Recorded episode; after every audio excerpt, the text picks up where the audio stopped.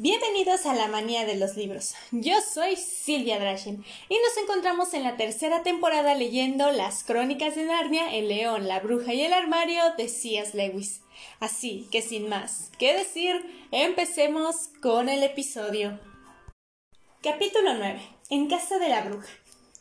Y ahora, claro está, querrás saber qué le había sucedido a Edmund. Este había comido su parte de la cena, pero no había saboreado realmente la comida porque no dejaba de pensar en las delicias turcas, y no existe nada que arruine tanto el sabor de la buena comida cotidiana como el recuerdo de la mala comida mágica. También había oído la conversación y tampoco había disfrutado demasiado con ella, porque no dejaba de pensar que los otros no le prestaban la menor atención e intentaban dejarlo de lado.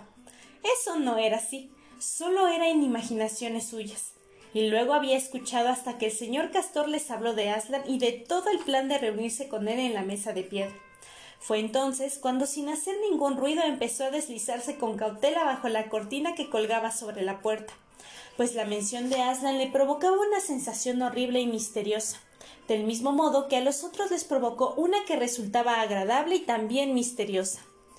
En el mismo instante en el que el señor Castor recitaba el verso sobre el hijo de Adán en carne y hueso, Edmund había empezado a girar en silencio la manecilla de la puerta, y justo antes de que su anfitrión hubiera empezado a contarles que la bruja blanca no era realmente humana, sino mitad genio maléfico y mitad una gigante, el niño había salido al exterior en plena nevada y cerrado con sumo sigilo la puerta a su espalda.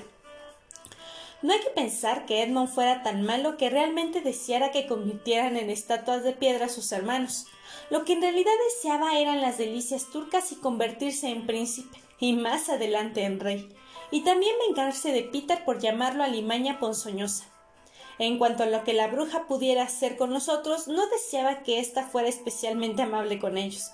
Desde luego no que los colocara al mismo nivel que él, pero se las arregló para creer u obligarse a creer que no les haría nada del todo malo. Porque, se dijo a sí mismo, los que dicen cosas desagradables sobre ella son sus enemigos y probablemente la mitad de todos ellos no sea cierto. Ah, se mostró de lo más amable conmigo, desde luego mucho más amable que ellos. Supongo que es la reina legítima, en realidad. En cualquier caso será mejor que ese horrible Aslan. Al menos aquella fue la excusa que forjó en su mente para lo que estaba haciendo. No era una buena excusa, sin embargo, ya que en lo más profundo de su ser sabía realmente que la bruja blanca era mala y cruel. De lo primero que se dio cuenta cuando estuvo en el exterior y descubrió que nevaba copiosamente a su alrededor fue de que había dejado el abrigo en la cabaña de los castores, y sin duda no existía la menor posibilidad de volver a por él en aquellos momentos. Lo siguiente que advirtió fue que casi había oscurecido por completo, pues eran cerca de las tres cuando se sentaron a comer. Y los días de invierno eran cortos. No había contado con aquello, pero tendría que arreglárselas como pudiera. Así pues, se subió al cuello de la camisa y avanzó arrastrando los pies por la parte superior del dique que, afortunadamente, no resultaba tan resbaladiza debido a la nieve que había caído, hasta la otra orilla del río. La situación no pintaba nada bien cuando llegó al otro lado. Oscurecía por momentos y entre aquello y los copos de nieve que se arremolinaban a su alrededor apenas podía ver a un metro de distancia. Y además tampoco había sendero alguno, cada dos por tres caía por profundos ventisqueros, resbalaba sobre charcos helados, tropezaba con troncos caídos, rodaba por empinados terraplenes y se despellejaba las piernas contra rocas, y al final acabó mojado, helado y mayugado, de la cabeza a los pies. El silencio y la soledad eran espantosos. De hecho, realmente creo que habría abandonado todo el plan, regresado, confesado y hecho las paces con los otros, si no se le hubiera ocurrido decirse a sí mismo cuando sea rey de Narnia lo primero que haré será construir unas cuantas carreteras decentes. Y claro está, aquello hizo que se pusiera a pensar en ser rey y en todas las otras cosas que haría, y eso lo animó con una barbaridad. Acababa de decidir mentalmente qué clase de palacio tendría, cuántos coches, todo lo referente a su cine particular, por donde discurrían las principales vías férreas y que las leyes promulgaría contra castores y diques, y estaba dando los últimos toques a algunas estrategias para mantener a Peter en su lugar, cuando el tiempo cambió. Primero dejó de nevar, luego empezó a soplar un fuerte viento y la temperatura se tornó gélida. Finalmente, las nubes se alejaron y salió la luna. Era una luna llena, y al brillar sobre aquella nieve hizo que todo quedara tan iluminado como si fuera de día, aunque las sombras resultaban algo desconcertantes. Jamás habría encontrado el camino si la luna no hubiera salido ya cuando alcanzó el otro río. No hay que olvidar que había visto, al llegar por primera vez a la casa de los castores, un riachuelo que desembocaba en el río más grande, algo más abajo.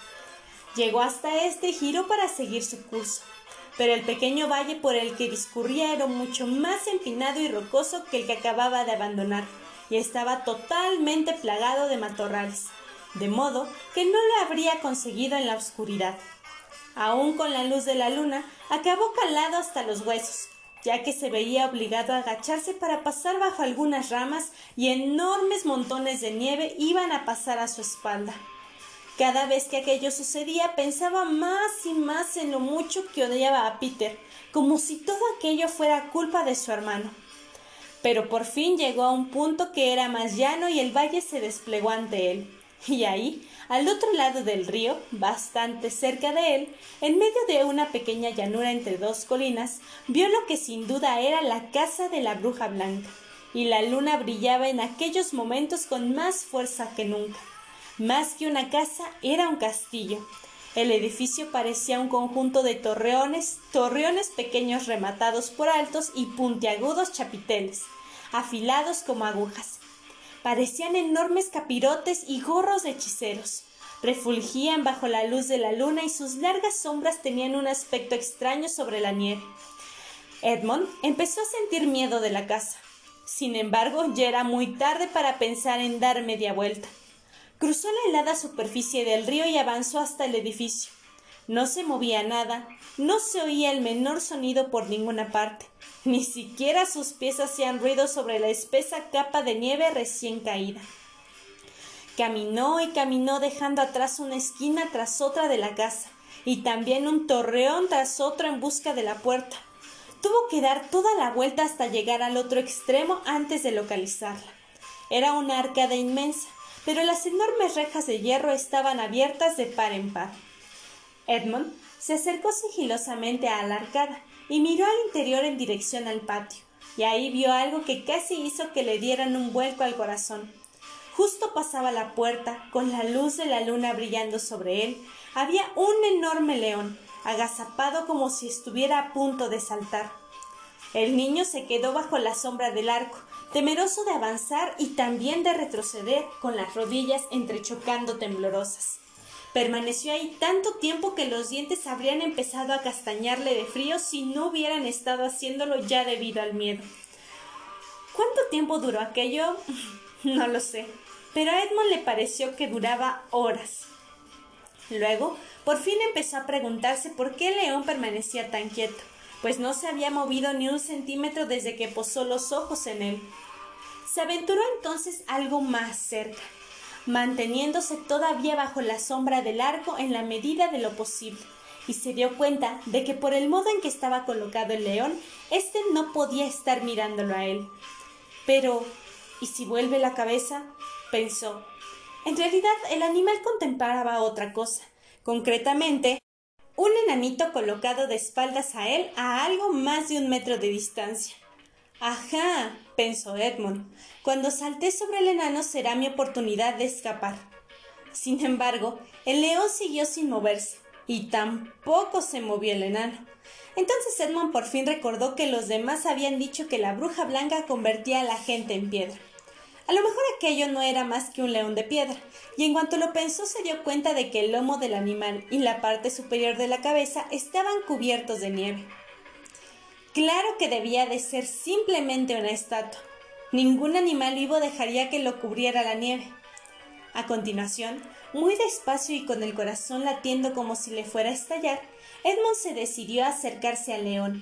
Incluso entonces apenas se atrevía a tocarlo pero por fin le largó la mano muy deprisa y lo hizo. Era piedra helada. Se había asustado de una simple estatua. La sensación de alivio que experimentó fue tan grande que a pesar del frío se sintió repentinamente embargado por una oleada de calor que lo cubrió de la cabeza a los pies, y al mismo tiempo se le ocurrió lo que parecía una idea deliciosa. Probablemente, pensó, este sea el gran león Aslan del que hablaban.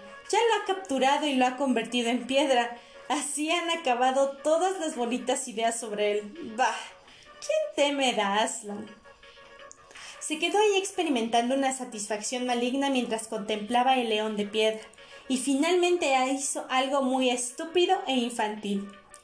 Sacó un pequeño lápiz del bolsillo y gabarateó un bigote en el labio superior del león y luego un par de lentes sobre los ojos. Y al acabar exclamó ¡Ja! El estúpido y viejo Aslan. ¿Te gusta ser de piedra? Creías que eras magnífico, ¿no es cierto? No obstante, a pesar de los garabatos, el rostro de la poderosa bestia seguía resultando tan aterrador, triste y noble, con la vista alzada bajo la luz de la luna, que a decir verdad, Edmund no se divirtió en absoluto burlándose de él. Dio media vuelta y empezó a cruzar el patio. Al llegar a su parte central, vio que había docenas de estatuas por todas partes, de aquí y allá, más o menos como están colocadas las piezas de un tablero de ajedrez en mitad de la partida. Había sátiros de piedra, lobos de piedra y osos, zorros y leopardos de piedra. Habían preciosas figuras de piedra que parecían mujeres, pero que en realidad los espíritus de los árboles. Estaba la enorme figura de un centauro y de un caballo alado, y una criatura alargada y grácil que Edmund supuso que era un dragón. Todos tenían un aspecto tan extraño ahí de pie, naturales y al mismo tiempo inmóviles, bajo la fría y radiante luz de la luna, que resultaba horripilante atravesar el patio. Justo en la parte central se erguía una figura enorme parecida a un hombre, pero tan alta como un árbol, con un rostro feroz, una barba enmarañada y un enorme garrote en la mano derecha.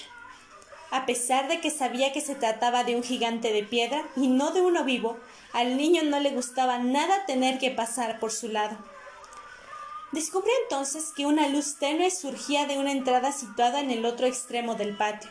Fue hacia ahí había un tramo de escalera que ascendía hasta la puerta abierta, y Edmund subió los peldaños. Atravesando el umbral yacía un lobo enorme. Todo va bien, todo va bien. Se repitió para sí una y otra vez. No es más que un lobo de piedra, no puede hacerme daño. Alzó la pierna para pasar por encima y al instante la enorme criatura se puso en pie, con todos los pelos del lomo bien erizados abrió las enormes fauces y dijo con voz gutural ¿Quién anda ahí? ¿Quién anda ahí? No te muevas, extranjero, y dime quién eres. Con su permiso, señor, contestó Edmond temblando de tal modo que apenas conseguía hablar. Mi nombre es Edmond. Soy el hijo de Adán que su majestad encontró en el bosque el otro día. Y he venido a traerle la noticia de que mis hermanos se encuentran ahora en Narnia, muy cerca, en la casa de los castores. Ella. Ella deseaba verlos. Se lo diré a su majestad, respondió el lobo. Entretanto, quédate aquí quieto en el umbral, si valoras tu vida. Dicho aquello, desapareció en el edificio. Edmund permaneció ahí de pie y aguardó con los dedos doloridos por el frío y el corazón latiéndole con fuerza en el pecho. Y al cabo, el enorme lobo, Maugrim, jefe de la policía secreta de la bruja, regresó dando saltos y anunció Entra, entra, afortunado favorito de la reina, o tal vez no tan afortunado. Y Edmund entró, teniendo buen cuidado de no pisar las garras del lobo se encontró en el vestíbulo grande y lóbrego con muchas columnas, lleno igual que el patio de estatuas. Las situadas más cerca de la puerta era un pequeño fauno con una expresión muy triste en el rostro, y Edmund no pudo menos que preguntarse si no sería el amigo de Lucy. La única luz provenía de una solitaria lámpara y cerca de ella se sentaba la bruja blanca. He venido, Majestad, dijo Edmund avanzando apresuradamente lleno de ansiedad. ¿Cómo te atreves a venir solo? Tronó la bruja con una voz terrible. ¿No te dije que trajeras tus hermanos contigo? Por favor, Majestad, he hecho todo lo que he podido. Los he traído bastante cerca. Están en una casita en lo alto del dique justo río arriba, con el señor y la señora Castor. Una lenta y cruel sonrisa asomó el rostro de la bruja. ¿Es esto todo lo que tienes que decir? inquirió. No, Majestad, respondió él y procedió a contarle todo lo que había escuchado antes de abandonar la casa de los castores. ¿Qué? ¿Aslan? exclamó la reina. ¡Aslan! ¿Eso es cierto? Si descubro que me has mentido, por favor, no hago más que repetir lo que dijeron, tartamudeó Edmond. Pero la reina, que ya no le prestaba atención, dio una palmada. Al instante hizo acto de presencia el mismo enano que Edmond había visto con ella la otra vez. Prepara nuestro trineo, ordenó la bruja, y usa arneses sin cascabeles. Bueno, y este fue el episodio del día de hoy. ¿Les gustó? Si es así, háganmelo saber en mis redes sociales. Recuerden que tengo Instagram, Facebook y TikTok, que pueden encontrar como la manía de los libros.